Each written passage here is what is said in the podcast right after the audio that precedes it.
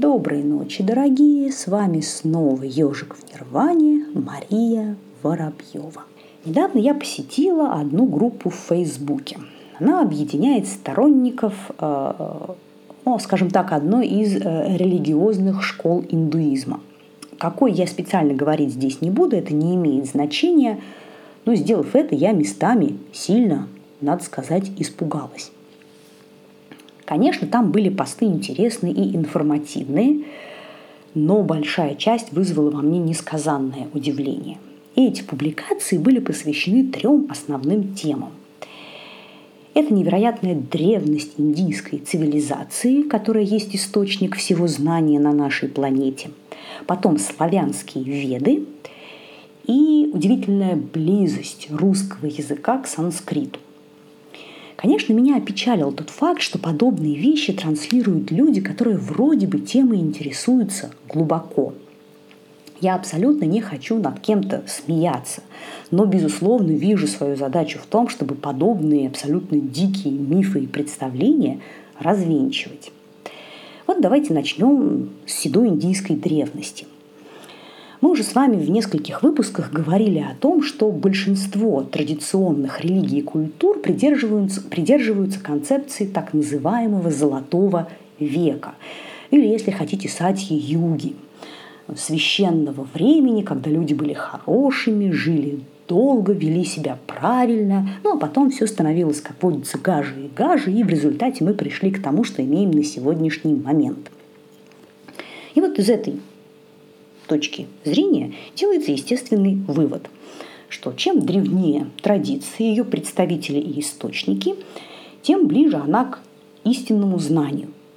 Этому противоречит современная научная парадигма, которая наоборот утверждает, что человеческое сообщество развивается, люди становятся добрее, гуманнее, и живем мы с вами все лучше и лучше с каждым веком.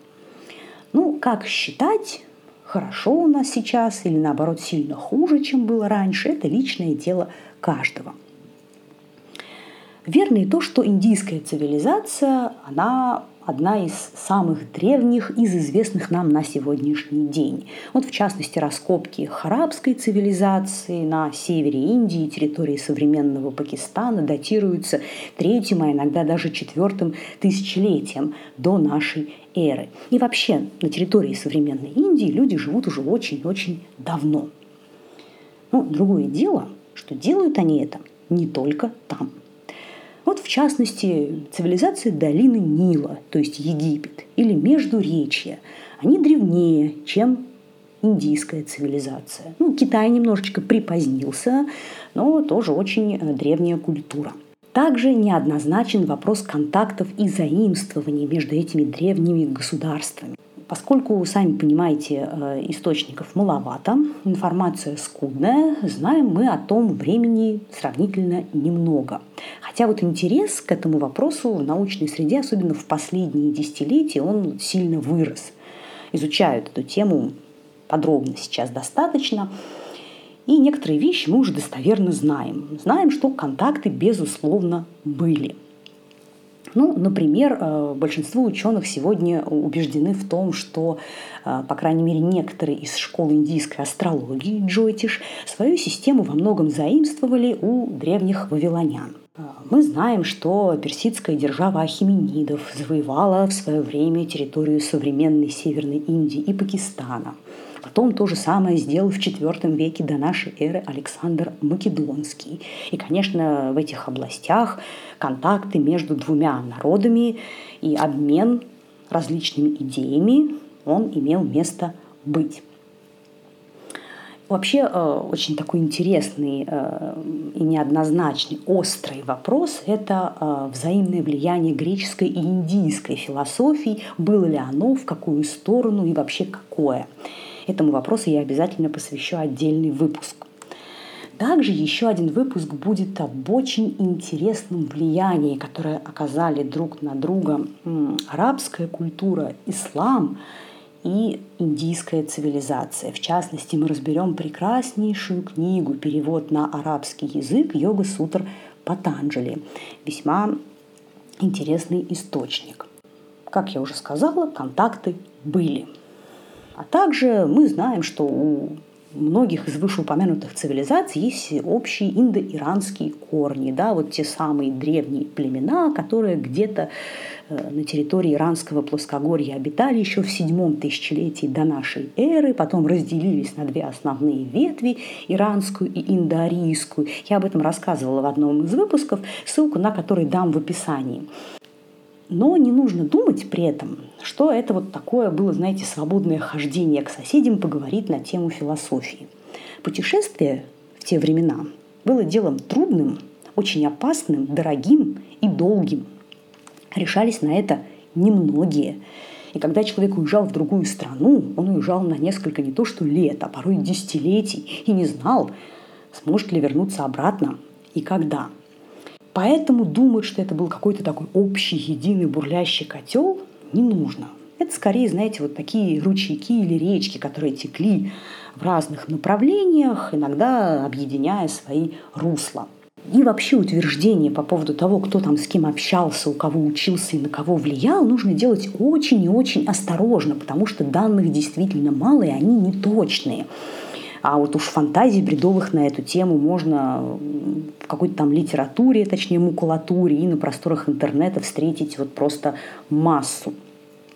И, конечно же, нет никаких абсолютно оснований утверждать, что индийская цивилизация однозначно самая старая, и именно от нее пошло все земное знание. Ну, конечно же, тут даже истории не нужно, а просто банальный здравый смысл – это не так религии, философии, культуры возникали и возникают в разных частях земного шара.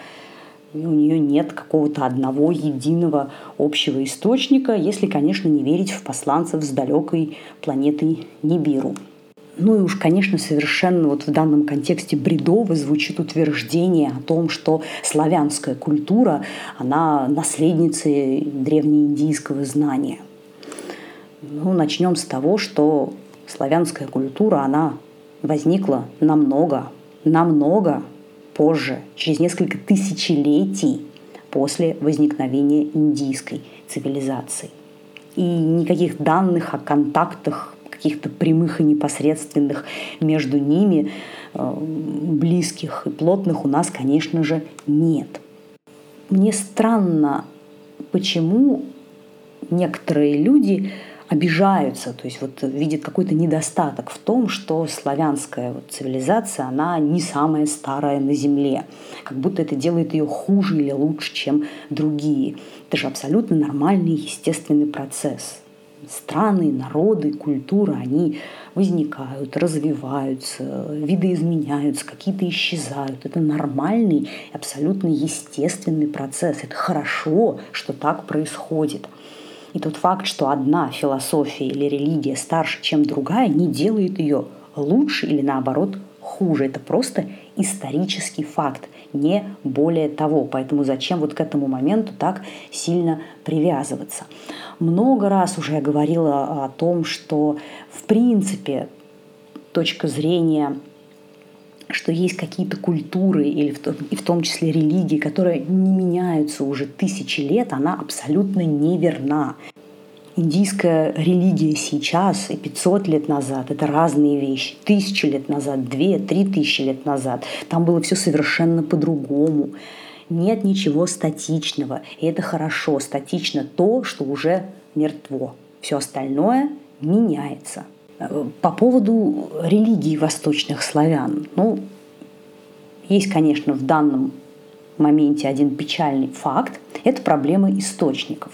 Дело в том, что а, каких-то близких к славянскому язычеству, ну то есть написанных его представителями источников, не существует, дорогие слушатели, в природе. Их нет. По крайней мере, не сохранилось ни одного. Вот совсем. Наши источники сведений о вообще восточных славянах, в том числе об их верованиях, это немецкие, скандинавские, византийские, арабские, наши летописные, но те, которые были написаны уже значительно позже, через несколько веков, и, как вы сами понимаете, уже не носителями вот этой самой языческой славянской религии, а православными христианами. То есть о восточных славянах вот 7, 8, 9 веков, о том, во что они верили, мы знаем очень мало. Что известно? Ну, в свое время, мы это знаем точно, князь Владимир еще до принятия христианства провел языческую реформу и попытался а, создать такой общеславянский пантеон богов Древней Руси во главе с богом Перуном. Причем, а, ну, кроме Перуна, там были еще Дождь Бог, э, Велес, э, Хорс и некоторые другие. А, надо сказать, что вот этот пантеон, он подозрительно напоминает таковой у э, скандинавских народов. И с чем это было связано? С изначальной вот похожестью да, верований восточных славян и скандинавских племен. Или с тем фактом, что э, Владимир просто заимствовал вот, этот, э, вот эту систему у скандинавов мы не знаем. Вообще говоря, дружина князя Владимира, она на огромный процент состояла из вот этих самых скандинавов. И кроме того, э, скандинавские вот эти поселения, они на территории Древней Руси э, существовали очень-очень давно и в достаточно ну, большом количестве их продолжают археологи раскапывать. Лель и бог Ерила солнечный – это э, фольклор, который создан в XIX веке. И вот к этому руку, в частности, э, приложил незабвенно Александр Сергеевич Пушкин. А, вот даже Баб-Яга. Баб-Яга есть на самом деле только в сказках. То есть никаких свидетельств того, что в IX-X веке предки русских, восточные славяне верили в нее как в некий реальный дух или божество, мы не имеем. По крайней мере, об этом вообще нигде не написано. Мы также знаем о том, что, скорее всего, в тот э, период практиковались человеческие жертвоприношения. Ну, в этом смысле восточные славяне были, надо сказать, не одни такие. Как вот уже я упоминала, письменных памятников нет. Да и вообще никаких памятников остальных тоже. Идолов, капищ не осталось. Они делались, если делались, из дерева. Все разрушено. Много лет прошло. Колядки. Вот мы все с вами, о, там вот каледа, э, древняя славянская традиция. О них историки и источники не упоминают вообще. То есть, скорее всего, это тоже новодел. Вообще, вот неоязычество ну, попытки не возродить, а скорее с нуля придумать вот эту вот древнюю религию славян. Она предпринималась э, много раз и в XVIII, в XIX веке, и сейчас просто очередная волна. То есть ничего какого-то прям уникально нового в этом нет. И надо сказать, что идеи честно говоря, похожие. Э, сразу хочу порекомендовать, что на эту тему действительно достойного почитать, а не шизофренических всяких фантазий. Это, конечно же, Владимир Николаевич Топоров, э, советский, российский ученый, лингвист и филолог. Он, кстати, по совместительству еще э, муж Татьяны Яковлевны Елизаренко, вот той самой, которая на русский язык перевела в свое время Ригведу. Иванов Вячеслав Всеволодович. Вот они, кстати, с Топоровым много работ писали совместно. Вот на их труды можно полагаться смело.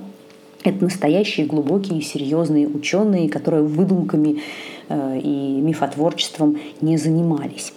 Еще не забывайте, пожалуйста, тот простой факт, что у древних славян никакой письменности не было. Сейчас многие скажут, а как же, понимаешь, новгородские летописи?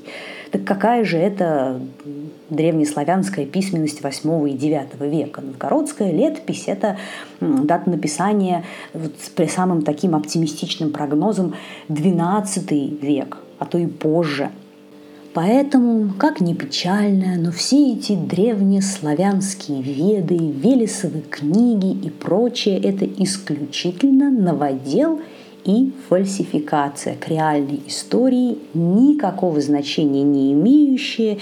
Э, в ту же Велесову книгу исследовали уже сто пятьсот раз вдоль и поперек, и тут каких-то вот э, двух противоположных мнений в научной среде не существует. И вот тут мы с вами, так сказать, плавно переходим, перетекаем к третьему вопросу. Это идентичность русского языка с санскритом. И чего только на эту тему там вы не прочитаете. О том, что какие-то грамматические конструкции, корни, понимаешь ли, чуть ли не все общие, и практически это одно и то же. И для русского человека из-за этого санскрит выучить, понимаешь ли, элементарно, ну и прочее подобное. Во-первых, никакого русского языка вплоть до XVII века на Земле не существовало. А что было? Наши далекие-далекие предки говорили на некоем праславянском, или еще по-другому его называют общеславянском языке. Делали они это вплоть до VII века до нашей эры. Все, с тех пор никто на этом языке не разговаривает. Уже, извините, не одну тысячу лет. Естественно, поскольку письменности тогда у славян не было, никаких памятников письменных этого языка не существует. И вообще этот язык, он восстановлен а, на основании сравнения достоверно засвидетельствованных, ну то есть действительно записанных славянских и других индоевропейских, мертвых, древних, также живых современных языков. А, постепенно прославянский язык от него произошли другие славянские языки, в частности древнерусский, или его еще тоже называют э, древневосточнославянский иногда, язык восточных славян. На нем наши предки говорили вот как раз где-то с 7 века до нашей эры по, извините, 15 даже начало 16 века. И это как раз вот общий предок русского, белорусского и украинского языков. А вот, как я уже сказала, современный русский язык, он начал формироваться только в середине XVII века. Что касается праславянского и древнерусского языков, для нас с вами это совершенно иностранный язык. Если бы мы услышали, как на нем разговаривают, или увидели что-то, допустим, на древнерусском языке в XIII веке написанное, мы бы, простите, не поняли вообще ничего. Это не русский язык. Русский язык от него произошел, но это уж, извините, совсем не одно и то же. Вообще, э, вот в вопросе такой любительской лингвистики, да, всех этих таких досужих построений, вот по поводу сравнения каких-то корней, слов, да, очень интересный, конечно, это вопрос. Я не знаю, из-за чего эта тема так популярна сейчас, то ли из-за того, что э, еще со времен СССР э, гуманитарные науки в таком народном сознании были дискредитированы, ну, потому что в тот момент, да, в Советском Союзе нужно было так сказать, зачастую не изучать объективный вопрос, а следовать генеральной линии партии, хотя русский язык как раз в то время изучали весьма адекватно и его корни. У многих людей вот такое впечатление, наверное, такой момент в сознании есть, что в гуманитарных науках правил никаких не существует. Ну, может быть, они и есть, но какие-то такие очень пла, такие свободные, плавные, неточные, и, в общем-то, э, придумать можно все, что угодно. Правила слова образования – вот эти законы, они есть. И они, надо вам сказать, открыты были еще в XVIII веке. Уже в тот момент филологи однозначно установили, что живые языки, они обязательно меняются, вплоть до неузнаваемости. Очень часто у новой формы и древней формы одного и того же слова нет ни одного общего звука вообще. То есть вы в жизни не догадаетесь, если не филолог, не лингвист, правда заключается в том, что вот внешняя форма слова того или иного, она меняется не индивидуальным образом для каждого слова, вот как-то как попало, да, а в силу определенных процессов, которые называются фонетические изменения или фонетические переходы. И вот эти фонетические переходы, они в данном конкретном языке, в данную конкретную эпоху охватывают все без исключения слова, где имеется определенная фонема. Фонема – это минимальная единица языка. Она не имеет какого-то самостоятельного смыслового, то есть грамматического или лексического значения. Она соответствует звуку речи. Надо, конечно, понимать, что вот у одной фонемы могут быть очень разные варианты произношения. Ну, вот, например, какой-то звук А. Его произносить, вы сами понимаете, можно очень по-разному. Но пока на слух мы можем различить вот этот звук А как звук А, все эти виды произношения будут вариантами одной и той же фонемы. Так вот, все фонемы, они в данный конкретный момент, в данную конкретную эпоху меняются одинаковым образом. Это основополагающий принцип лингвистики исторической, и здесь я не буду очень долго разговаривать, тем более не являюсь специалистом по этому вопросу, а отошлю вас к замечательной статье замечательного Андрея Анатольевича Залезняка.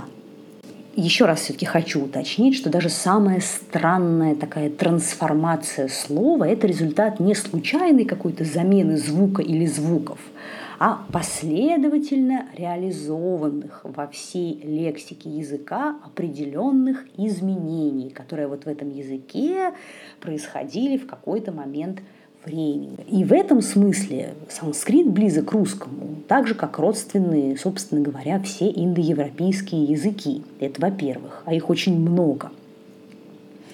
И во-вторых, надо понимать, что даже если вам со стороны кажется, что как-то вот очень похоже внешне или по звучанию, это совершенно не значит, что это действительно так, что это слова э, имеют общее происхождение. Это, знаете, как в биологии. Кит, конечно, на рыбу похож сильно, но тем не менее рыбой не является. Ну, то есть мы вроде с вами уже выяснили вопрос, что на русском языке э, никаких славянских вет не было записано и записано быть не могло ввиду отсутствия русского языка в те времена. Даже в тот момент, когда письменность все-таки на Руси уже была, да, в X, в XI веках и позже, никаких языческих писаний тоже на ней быть сделаны не могли. Почему? Опять же, многие, как вот еще из школьного курса помнят, что вот, значит, русский алфавит, почему-то русский, да, придумали Кирилл и Мефодий. Во-первых, они, конечно же, никакого русского алфавита не придумали. В 115 раз за сегодня скажу, что русского языка тогда не существовало, поэтому никакого русского алфавита тоже в природе быть, естественно, не могло. Потом, кто такие Кирилл и Мефодий? Это два брата, родом из города Салуни. Сейчас это греческие Салоники.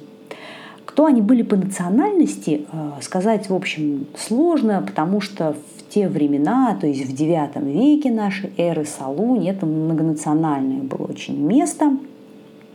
Известно точно, что они родились в богатой, такой знатной, достаточной семье, получили хорошее образование. И в частности, они говорили на одном из диалектов общеславянского языка, который как раз вот на тот момент и существовал. Просто носители этого диалекта, они жили на тоже территории Салуни. А, оба они приняли монашество, то есть стали христианами. И пошли проповедовать христианство в Восточную Европу. Но на территории Древней Руси они никогда не бывали. А были они в Моравии, это территория современной Южной Болгарии, в Хазарии, ну, в Риме еще. То есть никаких контактов с русскими княжествами не было у них вообще.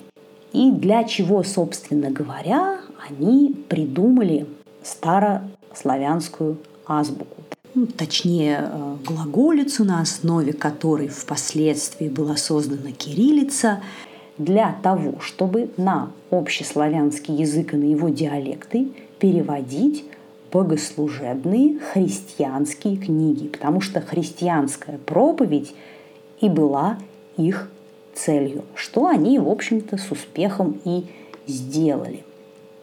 В дальнейшем вот этот старославянский письменный язык, он переродился в церковнославянский. Но нужно понимать, что вот на этих языках люди никогда не говорили.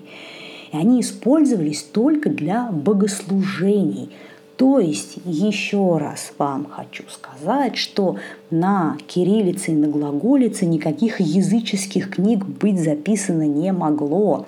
На них записывались только церковные сочинения. И вообще вот я вам скажу, что первое печатное издание нерелигиозной тематики в России появилось в XVII веке. Это были всякие сборники поучительных чтений, азбуки и календари. Завершить сегодняшний выпуск я хочу таким утверждением, достаточно очевидным, кому-то оно, может быть, покажется высокопарным, но, по-моему, очень верным любовь и уважение к собственной культуре и к традиции заключается не в том, чтобы ее делать на пару тысяч лет, а то и десятков тысяч лет старше, чем она есть на самом деле, и не в том, чтобы придумывать про нее всякие шизофренические небылицы. Любовь и уважение к собственной культуре и истории заключается в том, чтобы ее знать и изучать. Этого я всем вам и себе тоже, конечно же, желаю. Спасибо за то, что слушали нас. Подписывайтесь на наши группы в социальных сетях, а также у нас теперь еще появилась страничка на Патреоне, ссылку на которую я тоже дам в описании к выпуску. Если вам нравится то, что мы делаете, можете на Патреоне этом самом нас поддержать, за что вам заранее большое спасибо. Пишите, задавайте вопросы, пожелания высказывайте.